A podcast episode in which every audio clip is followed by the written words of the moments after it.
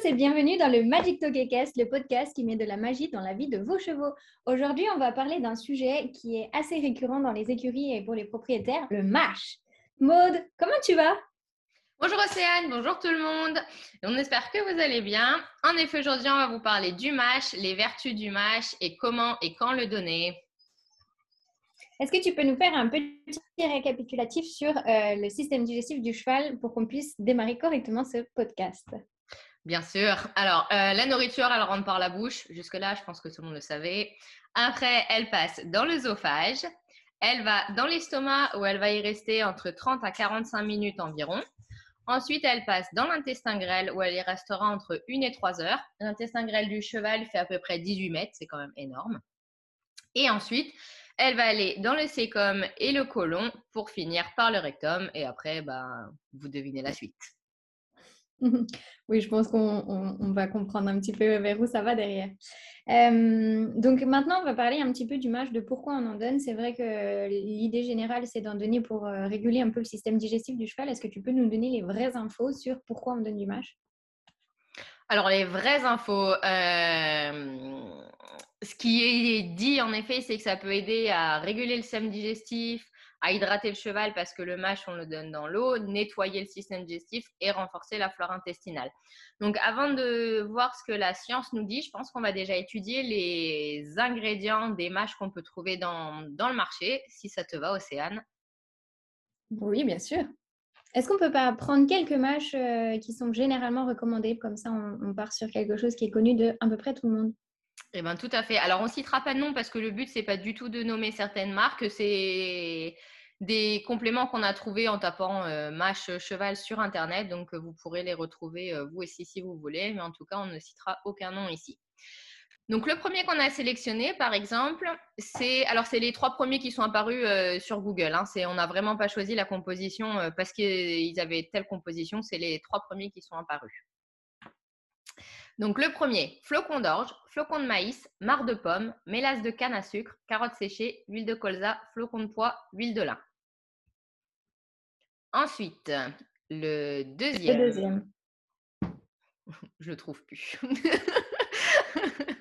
Bravo.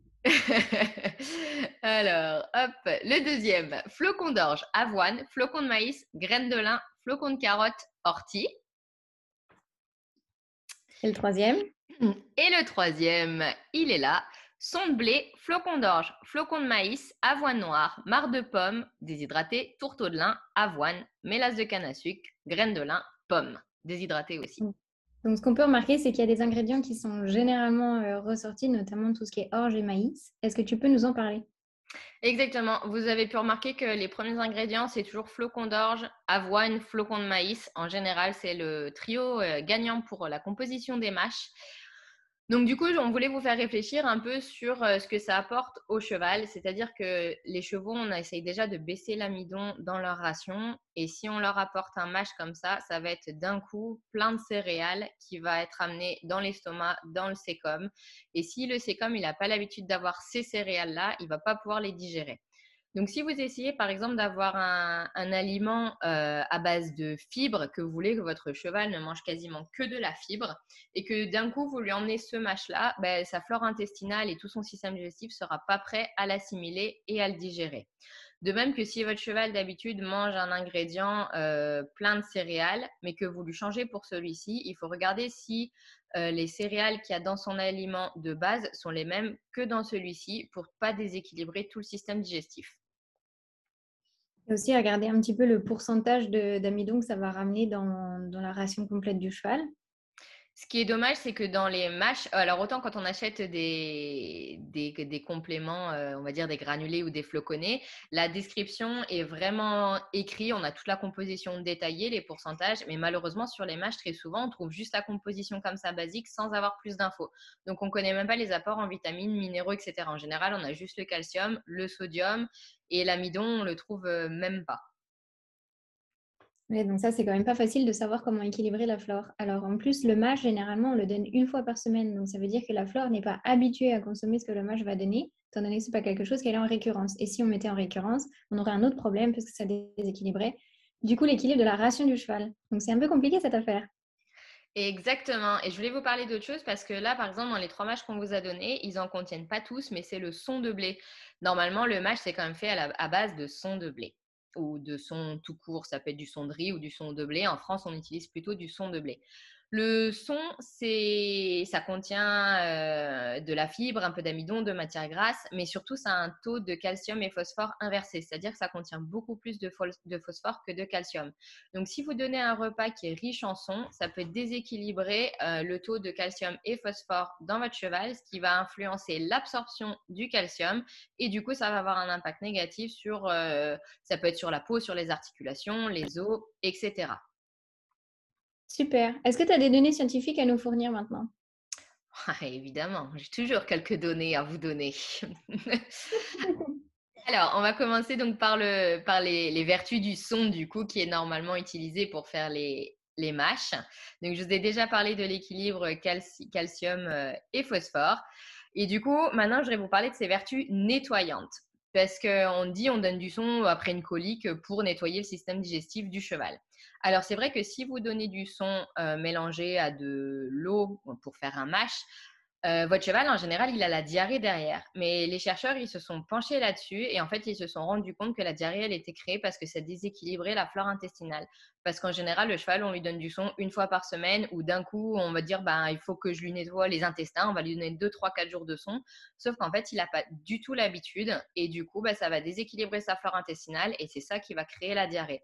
Donc en réalité, on a un peu l'effet inverse. C'est qu'au lieu de nettoyer les intestins, eh ben, on vient les irriter.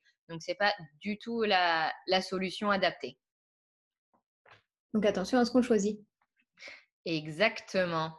Ensuite, on va parler de la vertu hydratante parce que le but de donner du mâche en général l'hiver, on dit oh bah c'est comme ça, il aura un petit peu d'eau euh, en plus, euh, ça évitera qu'il soit déshydraté.